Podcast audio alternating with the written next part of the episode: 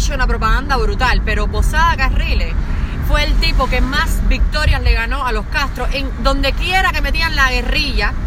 eh, que entrenaban guerrilla en Latinoamérica, ahí estaba Posada para, para entrenar la contra contra el comunismo y les ganó en todas partes, en todos los, en todos los países latinoamericanos que se metió, que intentó meterse a Fidel, él le ganó, mientras Posada estuvo ahí, él nunca pudo penetrar eh,